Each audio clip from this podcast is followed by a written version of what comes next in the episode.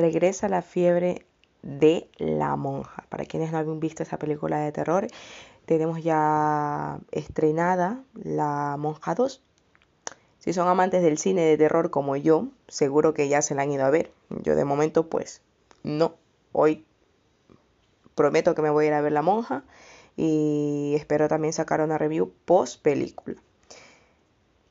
Recuerden no tardar en verla porque pocas películas ahora mismo en cartelera pues pueden ponerles más al borde de, del terror, ¿no? O sea, más al, borde de ponerles los, los cabellos de punta y todo eso, ¿no?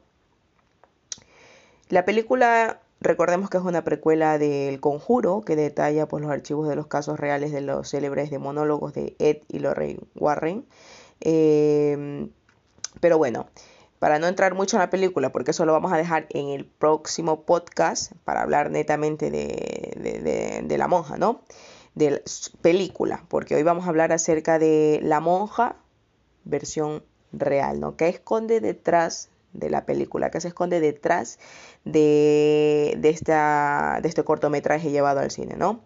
La pregunta que le queda a mucha gente es que cuando la historia que se cuenta en la monja estará basada en hechos reales. Según Tony Espera, que es el yerno de Eddie Lorray Warren, en declaraciones a varios sitios de internet, eh, comenta que el fantasma con hábitos de monja se asemeja a un espectro con el que los Warren se toparon durante una de sus investigaciones en la década de los 70, en la embrujada iglesia de Borley, al sur de Inglaterra.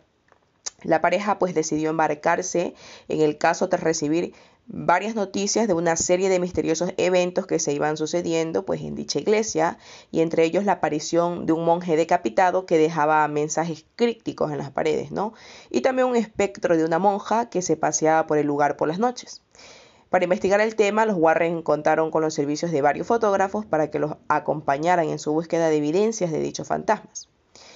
Y la investigación acabó dando sus frutos, porque ellos se toparon cara a cara con el supuesto fantasma de la religiosa, que según la tradición, pues era una monja que había sido emparedada viva en los muros de ladrillo del convenio siglos antes tras haber mantenido una relación amorosa con un monje. Siento la presencia de una monja en esta iglesia. Fueron las palabras que directamente dijo Lorey Warren cuando pues entró a la iglesia a eso de la medianoche, ¿no? Según los testimonios, era una noche cerrada y no habían pues velas ni luces encendidas y los fotógrafos hicieron varias fotografías con una cámara de 35 milímetros cargadas con una película infrarroja. Cuando se revelaron las imágenes, se veía la imagen de lo que parecía ser una monja espectral caminando por el pasillo en una posición como de estar rezando. Pero bueno, ¿qué le sucedió a la monja de Borley? ¿Cuál es la historia a fondo tras esta espectral aparición? La rectoría de Borley fue originalmente pues un monasterio habitado por monjes benedictos allí en el siglo más o menos 17, 16 y cuentan las crónicas que un monje y una monja del convenio de Bourges, eh, situado a 13 kilómetros de distancia, se enamoraron y dieron rienda suelta a sus sentimientos, ¿no? Era una relación secreta por sus connotaciones pecaminosas a ojos de la iglesia y de los feligreses de entonces, ¿no? La pareja consideró que lo mejor era huir lejos de Borley, a un lugar pues donde nadie les conociera para rehacer su vida como marido y mujer. Así que recordemos también que en esa época era condenado el monje o la monja que cometía adulterio, ¿no? O sea, eran condenados directamente a la horca o a la muerte, ¿no? Así que en plena noche cerrada quedaron fuera de los muros del monasterio y se subieron a una carroza guiada por un cochero dispuestos a dejar atrás sus respectivas vidas monacales, ¿no? Pero la huida de los amantes apenas tuvo recorrido, pues al poco de iniciar su aventura por los estrechos caminos de la campiña iglesia fueron apresados. Las autoridades decidieron que debían pagar con la vida tal sacrilegio cometido. A él lo ahorcaron, ¿no? Al monje y a ella, como le dijo anteriormente, que fue la que se llevó la peor parte, fue emparedada viva en el muro del monasterio. También corrió la mala suerte el pobre cochero de, morir ahorcado, ¿no? Se supone que por cómplice, ¿no? A pesar de esa historia, Loren Warren afirmó que cuando acudieron a esta especie de iglesia o monasterio, ella sentía la presencia de algo demoníaco, que acechaba cada paso que daban. Aquello quedó documentado, como dijimos anteriormente, en imágenes, además de que Lorraine aseguró que lo que sea que estuviera ahí era algo poderoso y cuyos intereses no eran buenos en absoluto. En la película también se nombra mucho a Balak, que es este nombre, ¿no? Balak es este demonio que no todos sabemos de qué se trata, pero ¿qué es esta entidad? ¿no? Todos nos preguntaremos que hemos visto escuchar, hemos escuchado varias veces el nombre en, varias de las películas que siguen estas precuelas del conjuro, ¿no? Eddie Lorraine Warren, junto con sus investigaciones paranormales, se han popularizado gracias a las películas que forman pues, parte de la franquicia. Ya ustedes dirán realidad, ficción y todo, pues es aquí en que las historias de posesiones demoníacas eh, se basa también eh, la popular leyenda protagonizada por lo que les dije, no Balak, ¿no? El demonio real que comanda en pocas palabras el infierno, ¿no? Balak en estas películas toma la forma de una monja, pero generalmente es descrito en los libros de conjuros de demonios como un niño con alas de ángel que monta un dragón de dos cabezas. El grimorio del Lesser Cave of Salomon describe al demonio Balak como el gran presidente de infierno que comanda legiones de súbditos demoníacos. Y para adentrarnos un poco más en la historia, como dije, ¿no? Es un mencionado demonio en diversos libros antiguos, tales como La llave menor de Salomón, que lo dije hace poco, uno de los libros de demonología católica más populares publicados en el siglo XXI, eh, ¿no? Y el Diccionario Infernal, un volumen ilustrado de demonología en el año de 1863, escrito de hecho por el ocultista, demonólogo y escritor francés Jacques Auguste Simon Collin. El autor fue un libre pensador que recibió la influencia de Voltaire. Al final de su vida se convirtió al catolicismo romano y partes del diccionario infernal son testigos de este cambio en su vida, de escéptico a devoto creyente. Por tanto, más tarde las ediciones fueron editadas para adaptarlas a la teología católica donde se habla de este, de este demonio, ¿no?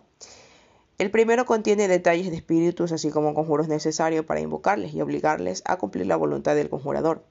También se explica en detalle las acciones previas a la invocación de este tipo de demonio, ¿no? Tanto la fabricación de los elementos que se emplean en rituales y todo, ¿no?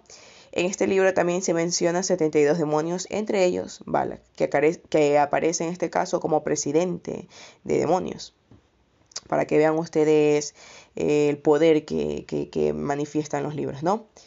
Balak es nombrado en la tradición antigua como Walak, Balax, Balu o Balak, ¿no? descrito como dije anteriormente con un niño con alas de ángel.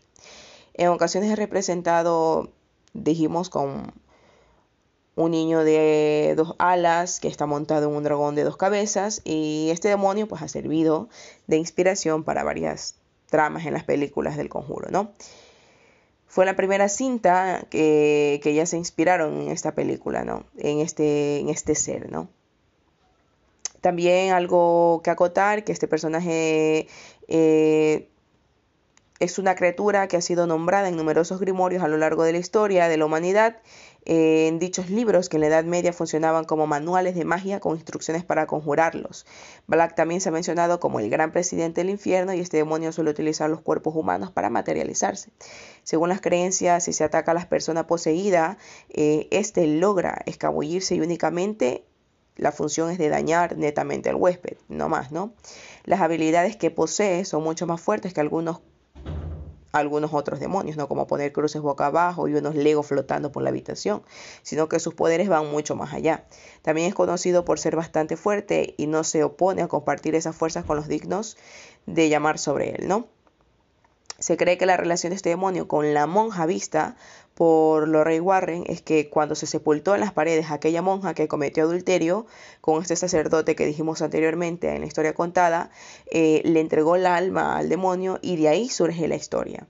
Real o no, este demonio se sabe que la historia puede ser real o no, pero se sabe que el demonio sí que es real y viene desde antes de que todos nosotros tan siquiera naciéramos.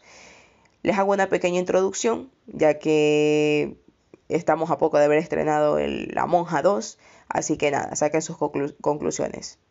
Espero que tengan un buen día, ya me dirán si se la ven o no y estaremos muy pronto haciendo otro podcast para hablar sobre cómo me pareció a mí la película de, de La Monja 2.